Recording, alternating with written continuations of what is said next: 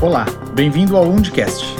Nossa convidada de hoje é Fabiana Oliveira, enfermeira estomaterapeuta sênior de um hospital privado da cidade de São Paulo. A Fabi possui 18 anos de experiência profissional, dos quais 13 anos são dedicados à estomaterapia. Hoje, é, nós falaremos sobre a evolução do cuidado em prevenção e tratamento de feridas e a importância da enfermagem nesse contexto. Fabi, seja bem-vinda e eu gostaria de começar perguntando para você, é, na verdade, pedindo para você contar é, para a gente um pouco sobre a sua experiência de como ocorre a dinâmica de trabalho com feridas no hospital. É, por exemplo, quais são os profissionais envolvidos, protocolos, rotinas e etc. É, como que é essa sua experiência do trabalho? Ok. É, primeiro, boa noite. Obrigada pela, pela oportunidade, pelo convite. Agradeço a você, agradeço a Hartmann. E é um prazer falar aqui da minha experiência. Quando a gente fala em 18 anos, parece que é muito, mas quando você fala em tratamento de lesão, as coisas que vêm acontecendo, você vê que é uma gotinha no meio do oceano ali no meio, né? Uhum. Então, como você falou, trabalho há 18 anos nessa instituição, desses 18, 15 destinado a tratamento de lesão e com paciente com estomia. Hoje ela mudou um pouquinho o escopo. Anteriormente era um grupo formado de escopo diferente do que a gente tem hoje, tá? Antes nós éramos um grupo mesmo, só tinha um enfermeiro, que era eu, e os, os demais membros do grupo eram auxiliares de enfermagem que eram responsáveis pelo curativo dos pacientes que estavam internados na unidade de internação. Só que como tudo muda, ah, também teve a necessidade, a gente sentiu essa, essa necessidade de mudar o formato do trabalho. Uhum. Mesmo porque se a gente fosse ver com relação ao Conselho Regional, nós não estávamos de acordo, porque nós tínhamos auxiliares de enfermagem fazendo curativos complexos. Então acaba, acabava também fragmentando um pouquinho o cuidado, porque o curativo acabava que eram dos auxiliares que faziam o procedimento e o enfermeiro não tinha uma noção do cuidado, do como evoluir aquela ferida. Então, mediante a vários gaps que foram encontrados, um certo dia, depois de muito estudo, a gente resolveu mudar o escopo de trabalho. Não teríamos mais auxiliares fazendo ó, os, os curativos, mas sim enfermeiros que seriam capacitados, habilitados para avaliação de feridas. Tá? Então, basicamente, Hoje nós somos em 98 enfermeiros capacitados e habilitados, é um hospital de grande porte. Quando uhum. a gente pensa em número, parece que é muito, mas quando você pensa em leito, não é tanto, nós temos 600 e poucos leitos. Bastante. Então, aí se a gente for dividir isso em três, quatro turnos, né, porque é manhã, tarde, dois, noite, então acaba não sendo tanto assim. E o que, que a gente viu com isso? A gente tendo um enfermeiro capacitado, habilitado, que entenda de ferida, do tratamento, de como a ferida evolui, a gente tinha, a gente consegue um paciente melhor tratado e consegue devolver melhor assim para a sociedade. Mas isso não gira só em torno do grupo dos enfermeiros, porque a gente faz ponte também com a equipe multi. Por exemplo, nutricionista, a gente se analisa ela, por exemplo, que o paciente tem uma lesão por pressão, ele tem um risco maior para lesão por pressão. Ela já vai ter uma atenção maior a este paciente entrar com suplemento conforme o protocolo. Nós temos protocolos falando também a questão de do que cabe a cada um dentro do documento. Também com a equipe da fisioterapia, para mobilização é, precoce do paciente, por exemplo. Com os médicos, a gente precisa de alguma terapia, alguma coisa, por exemplo, sei lá, para um tratamento. Uhum. Ah, vamos associar uma câmera hiperbárica? A gente não tem câmera hiperbárica no serviço onde, gente, onde eu atuo. Então a gente conversa com o médico, eles são bem parceiros, eles ouvem. É um grupo que tem um, uma autonomia bem bacana dentro Legal. da instituição. Então ajuda bastante. Acaba sendo múltiplo, envolver também a família no cuidado. É bem bacana e a gente vê a diferença disso quando vê com o enfermeiro. O enfermeiro consegue fazer bem a regência disso tudo dentro da instituição. Legal. Mas é, existe uma pessoa focal, por exemplo, quem que seria o coordenador desse grupo? Fica com a enfermagem ou fica com a equipe médica? Como é que funciona ou não? É distribuído? Não, a gente tem o, o serviço de estomaterapia, né? Onde uhum. eu sou a enfermeira estomaterapeuta da instituição, a seria a responsável técnica. Uhum. Nós temos, nós respondemos ao corpo de enfermagem. Certo. Tá? Posso dizer que o grupo é da enfermagem. Não tem os médicos parceiros, físios e nutricionistas, mas é da enfermagem mesmo. Legal. Além dessa, desse foco da enfermagem, dentro dessa dinâmica, então, qual é o papel da enfermagem dentro desse grupo e dentro do cuidado de feridas hoje? Eu falo, nós somos, nós somos os regentes. Podemos dizer que a gente sinaliza o que cada um precisa fazer dentro do, do cenário total. Ah, desde a indicação de cobertura, você faz uma análise, você tem que ver prontuário, tem que ver exame, sinaliza alguém que não está é, atuando ainda no tratamento. Por exemplo, tem algumas lesões que acabam impactando psicologicamente no paciente. Então a gente consegue conversar com a equipe, porque hoje, por ser um hospital privado, a gente precisa que contenha isso em prescrição, por exemplo, uma avaliação da psicologia, uhum. né? Então a gente consegue fazer um trabalho forte e sinalizar cada um, cada membro de, com cada expertise dentro do, do tratamento para fazer parte desse cenário. Tá legal. É, falando bastante de tratamento, eu consigo ver que a enfermagem está bastante inserida. Eu vejo que tem muita autonomia. É, é, muito legal ouvir isso, porque valoriza ainda mais a profissão, né? Que tem tantas brigas para a enfermagem é, cuidar desse contexto das feridas, e né? Lá eu posso dizer que nós temos autonomia 100% em isso é fazer é a prescrição do cuidado do tratamento com a lesão. Isso é perfeito, acho que muito legal. E pensando um pouco agora sobre prevenção. A gente fala bastante de tratamento, a gente sabe que é, o nosso mundo assistencial ele é curativo, mas a gente vê também a enfermagem muito inserida nesse contexto da prevenção e tentando trabalhar a evolução da prevenção. Então, pensando um pouco na prevenção, a gente sabe que é um conceito ainda muito pouco explorado no Brasil, talvez não seja a sua realidade aqui em São Paulo, num grande hospital que você trabalha, mas a gente vê isso muito ainda no Brasil, é, principalmente por conta do, do modelo assistencial curativo que nós temos. É, como que você descreveria então a atuação da enfermagem para mudar esse conceito da prevenção? É, e como que a enfermagem teria um papel fundamental para introduzir a prevenção como uma melhor assistência, para a gente não tentar chegar no curativo? Como que se descreveria a importância da enfermagem? Olha, uma coisa que eu acho muito legal hoje. Antes a gente tinha muito isso. É muito bonito, ah, eu adoro tratar lesão. Né? A gente ouve muito isso ainda. Só que a gente tem. Eu tenho ouvido que esse discurso ele tem mudado. Uhum. As pessoas estão mais voltadas para a prevenção, a enfermagem está mais voltada para a prevenção. Acho que a equipe de saúde, no geral, uhum. desde a operadora. A gente já tem hoje no Brasil questões de operadoras que não custeiam, por exemplo, o tratamento, porque elas custeiam a prevenção. Importante. Isso é muito bacana.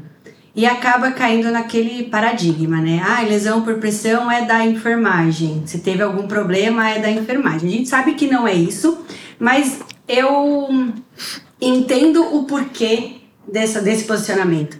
Porque, querendo ou não, a enfermagem é quem está à beira-leito 24 horas uhum, com o paciente. Com certeza. Então, nada melhor, a pessoa melhor para indicar a prevenção é alguém da enfermagem. Hoje a gente tem isso focado no enfermeiro.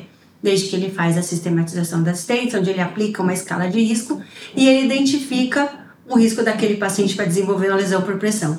E o mais legal, quando ele consegue, através de uma avaliação clínica que o enfermeiro faz, ele, mesmo a escala dizendo que ele não tem risco, mas eu vou, eu analiso aquele paciente, eu avalio, eu vejo que tem uma preeminência óssea, por exemplo, que não foi sensível à escala para detectar aquele risco, eu consigo implementar esse cuidado. Uhum. Isso faz muita diferença. E a gente vê que a enfermagem está tomando cada vez mais isso como responsabilidade e acaba chamando a equipe multi. Lógico, a gente ainda tem muita coisa para desenvolver ainda, para conscientizar.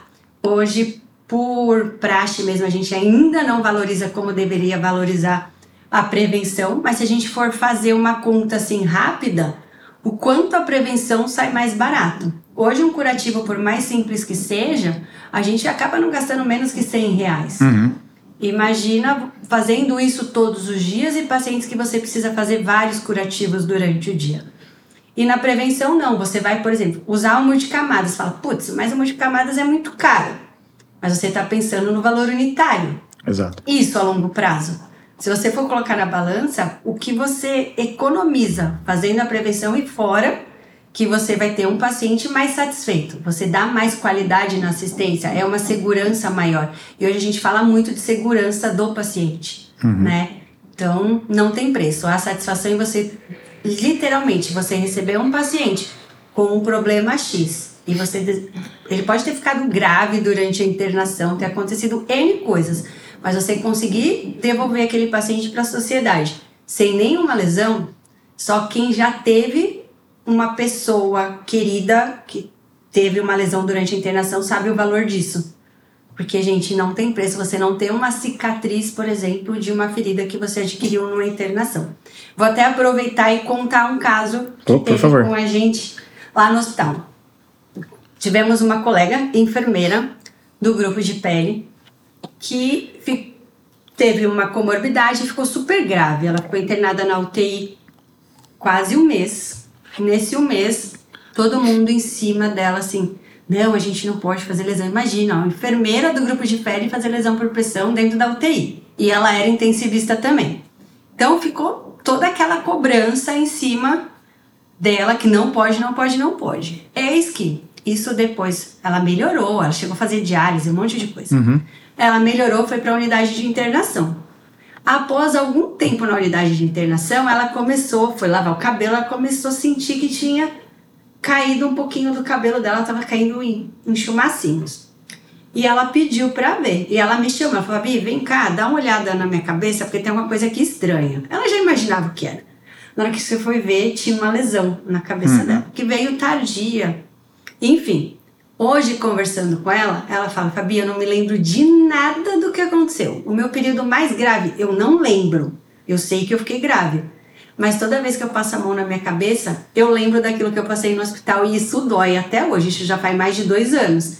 Então, olha a importância. Muitas vezes a gente tomando cuidado, Sim. ela pode acontecer. Então, imagina se a gente não levar isso a sério. A importância que tem a prevenção de lesão. E não é só lesão por pressão. A gente tem outras lesões Sim, também claro. Que são dolorosas, podem incapacitar. Então fica pra gente mesmo e a enfermagem abraça mesmo. A gente vê isso no dia a dia. E é muito bacana. É, e a gente, quando você fala de lesão por pressão, são lesões é, preveníveis, né? Que a gente conhece. Existem consensos, existem.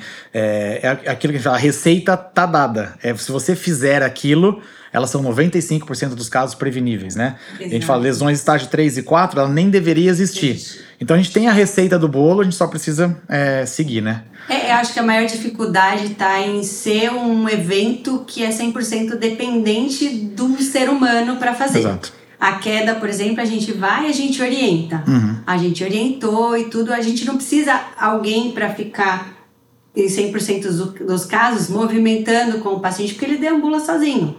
Mas a lesão por pressão, não. O paciente de risco, 99,9% das vezes, ele precisa de alguém para mobilizar. Uhum. Ele depende do outro. Então, Sim. acho que está aí o maior problema. Legal. Enquanto não tiver todo mundo consciente de que precisa, se eu não mudar agora, depois eu vou gastar muito mais tempo fazendo o curativo, porque o nosso maior problema é tempo. A enfermagem reclama muito de não ter tempo para fazer o que precisa. Então, colocar um pouquinho ali na balança o que, que demora mais e o que, que vale mais a pena. Não, perfeito. É, a, a, enfermagem é uma profissão de muitos anos, mas a gente vê nos últimos anos a, uma evolução muito grande da importância da enfermagem. A gente vê discussões agora, por exemplo, com a, com a lei do piso salarial que estão brigando. A, o Covid veio e valorizou ainda mais a enfermagem. Mas quando a gente fala em feridas, a gente vê assim que houveram muitas uh, evoluções. Por exemplo, é, evoluções de protocolos, evoluções de tecnologias, é, profissionais mais bem capacitados envolvidos, é, o conceito da prevenção sendo instalada. Pensando em todas essas opções de crescimento que a gente vê de evolução, nesses últimos anos que você trabalhou e acompanhou a evolução dentro do universo de feridas, qual para você você acha que vem com maior destaque? Que você acha que mais evoluiu e mais causou impacto nesse universo das feridas pra gente? Olha, hoje, eu sou da época que o pessoal ainda usava a GE e achava que era, né, o top top dos, das, do, das coberturas. Uhum. Hoje, com certeza, a gente pode falar impressão negativa, né? O quanto isso encanta ainda as pessoas no mundo do tratamento e o quão legal é o resultado que você tem usando pressão negativa. Eu acho que de todos, o que chama mais é, é engraçado porque tem paciente que acha o máximo. Eu usei uma pressão negativa em tal uhum. lugar. Isso é muito bom e a gente vê um resultado muito bacana. Uhum. E foi uma terapia que no começo, nossa, mas é muito caro, a gente não pode usar mas que a gente consegue mostrar o resultado, isso encanta. E a gente otimiza muito o recurso, acaba saindo muito mais barato mesmo, falando em valor, do que você fazer muitas vezes uma terapia simples. Então, acho que o que mais revolucionou, eu lembro até hoje a primeira vez que eu instalei uma pressão negativa, como eu achei lindo aquele curativo ficando murchinho, durinho ali. E a primeira vez, logo na primeira retirada do curativo, você já consegue ver a, o resultado é muito bacana. Hoje a gente tem laser, uhum. tem ozônio, tem muito mais. Eu acho que para mim o que mais me impactou, que faz um antes e depois, é a pressão negativa. Como tecnologia, então você acha que Como é o que mais avança? Sim. Tá, e se você pensar em prevenção hoje, colocar numa balança assim, protocolo, um consenso muito bem feito hoje, é, você pega a NPAP, PUAP, trazendo bastante informação, e o conhecimento da enfermagem hoje. Colocando protocolo, consenso e conhecimento, o que, você acha hoje que a gente mais evoluiu no Brasil, principalmente? Porque a gente sabe que esse conceito ele é muito bem instalado fora. Mas hoje, pensando no Brasil, você fala, nossa, a gente deu um, um bom destaque em prevenção. Por que, que você acha que a gente deu destaque em prevenção? Por conta de um consenso que foi mais bem estudado, por conta que a enfermagem tomou consciência, ou porque nós temos bons protocolos hoje institucionais que levam a gente a, a seguir a risca? Hoje eu acho que é um pouquinho de tudo, uhum. tá? Porque não adianta você ter um protocolo bem descrito se você não tem adesão ao protocolo. É muito bacana hoje, por exemplo, que nós temos as tecnologias para prevenção que a gente tem lá que tem lá fora, né? Então isso a gente hoje aqui no Brasil eu não vejo que a gente fique muito atrás não. Mas a, a diferença está em cada um desses detalhes. Eu tenho um protocolo bem descrito, eu ter adesão a esse protocolo, que seja um protocolo também acessível, que eu consiga colocar na prática, né? Aquilo que está escrito e também que seja financeiramente viável. Uhum. Então, acho que é uma junção de todos. Não adianta também só a enfermagem, por exemplo, ah, vai lá, faz toda a parte da enfermagem da, do protocolo, mas eu não tenho paciente bem nutrido, por exemplo. Perfeito. Eu tenho um paciente que eu não penso numa mobilização precoce. Então, é um conjunto que vai fazer um resultado final bacana. É a palavra da moda, né? O bundle de prevenção, né? Um bundle de prevenção, Legal. exatamente. Agora é quase tudo bundle, né? É. Mas o bundle de prevenção, quando a gente coloca na prática, a gente vê que funciona, né? Sim. É que muitas vezes as pessoas nem se tocam que é um bundle. É, quando a gente trabalha muito, é, por ser uma empresa que trabalha com curativos, e a gente tem o curativo multicamadas, que é dentro do consenso, é muito comum a gente aplicar o protocolo e a gente perceber que tenha no primeiro mês um aumento do número de lesões. Porque simplesmente porque você colocou um multicamadas, as pessoas param de mudar de decúbito. É, é, aí a gente, não, vamos voltar. O resto vocês não podem tirar. É. é o bando, a gente precisa fazer tudo, né? É, a gente fala, é, acrescenta, você não tira nada. Né? Exato. Né? E tem a questão também da aplicação. Querendo ou não, se você falar, ah, tá usando multicamadas, tá? De acordo com o protocolo, fez tudo, aí você vai olhar aquele detalhezinho. Aham, proeminência óssea que era bom, tá toda cobertinha, não tá, né? Exato. Então, tem, tem esses detalhes, mas é treinando a equipe, fazendo aquele trabalhinho de formiguinha, batendo todo dia na mesma tecla, até que passa praticamente uma lavagem cerebral para a pessoa pegar e pode ter certeza, no dia que você não cutucar, vai ser o dia que vai fazer lesão. Não tenha dúvida. É sempre assim. é sempre. É, então, para a gente finalizar, é, a gente conhece você do mercado, conhece você dos hospitais. A gente sabe que você é muito responsável pelo desenvolvimento de um trabalho de excelência na instituição que você trabalha hoje. É uma instituição de renome, então a gente sabe o quão a prevenção e o tratamento foi muito bem instituído lá por vocês. E eu sei que você liderou isso. E diante dessa sua experiência de bons resultados, é que, que você deixaria de dicas e sugestões para quem está iniciando esses, esses protocolos, essas mudanças nas instituições, para conseguir atingir a excelência que você levou para a instituição que você está hoje? Olha, acho que a palavra seria persistência. Persistência, insistência, porque você vai receber vários. Eu não acho que isso seja necessário. Ai, mas eu não vi necessidade nisso. Nossa, para que tudo isso? Ai, a lesão não é minha, porque as pessoas elas acabam se preocupando em não ter um número no indicador. Uhum. Mas você não pode desistir. Os nãos, os empecilhos você vai ter mas é treinar a equipe. Quando você achar que está cansado, que já treinou o suficiente, você vai lá e treina mais um pouquinho. Quando você achar que acabou um treinamento, você já bola outro e faz disso uma constante. É todo mês, toda, todo semestre. Faz as pessoas acordarem e lembrarem que aquilo existe. Porque dentro de um mundo chamado hospital, você tem tantos indicadores, tantos problemas, tantas urgências, tantas emergências que no, no, no, no, mais íntimo da, da pessoa ela acaba achando, ah, a pele é o de menos, depois a gente vê. Uhum. Mas não, indo lá, conversando, insistindo, mostrando, as pessoas acabam, sim, na hora do vamos ver, fala, putz, preciso ali mudar o paciente de decúbito. Puxa, já faz tempo que eu não mudo, então preciso trocar uma fralda. Insista, persista, que acontece. Fácil não é, mas sim. é possível. Eu acho que você citou uma palavra muito importante, na minha opinião, que são os indicadores, né? A gente vê instituições batalhando por uma mudança, mas não consegue mostrar o antes e o depois do resultado. Quando você pega o tratamento, por exemplo, você olha, você falou da pressão negativa, você tem uma foto do antes, você tem uma foto do depois, você convence. Eu acho que falta também um pouco os indicadores. Quando você fala de indicador, para mim chama bastante atenção, porque é, quando a instituição trabalha com indicadores, ele começa a mostrar resultado, né? Porque os indicadores traz pra gente um número. E a gente fala, sabe que número é o palpável, né? Exato. É, é. Se você não mede, você não gerencia. Né? Exato. Né? Então, até a, a, forma como você vai coletar esses dados também ele pode impactar. Faça uma maneira sistemática, deixe tudo registrado, mostre suas planilhas, analise. Não adianta só você coletar o dado, montar uma planilha e não analisar. Teve algum viés, teve algum outliner, alguma coisa que, opa, não é essa aqui o comum? Vai lá, vê o que, que aconteceu. É aí que você consegue fazer as mudanças dentro da instituição. Perfeito. Às vezes uma mudança sutil que aconteceu, opa, já impactou. O que, que foi aquilo ali? O que, que foi aquilo ali? Identifica, mostra.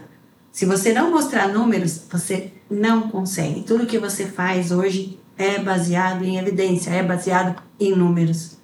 Tá certo, concordo plenamente. Acho que é isso que vai, vai mudar a gente. Exato. Muito obrigado, Fabi. Acho que adorei conversar com você. Foi muito agradável. Acho que você compartilhou bastante experiência pra gente. Eu não tenho dúvida que quem ouvir vai conseguir usar um pouco da sua experiência no dia a dia aí para conseguir alcançar esse, esses números que você tem bastante legais na sua instituição. Ah, eu que agradeço o convite. Foi um prazer todo meu. A gente finaliza então agradecendo a enfermeira Fabiana Oliveira por essa conversa. E eu gostaria de convidar todos a acompanhar os posts do nosso podcast e das nossas redes sociais. Lá vocês encontrarão assuntos relevantes sobre o universo das feridas. É, Hartmann apoia, cuida e protege.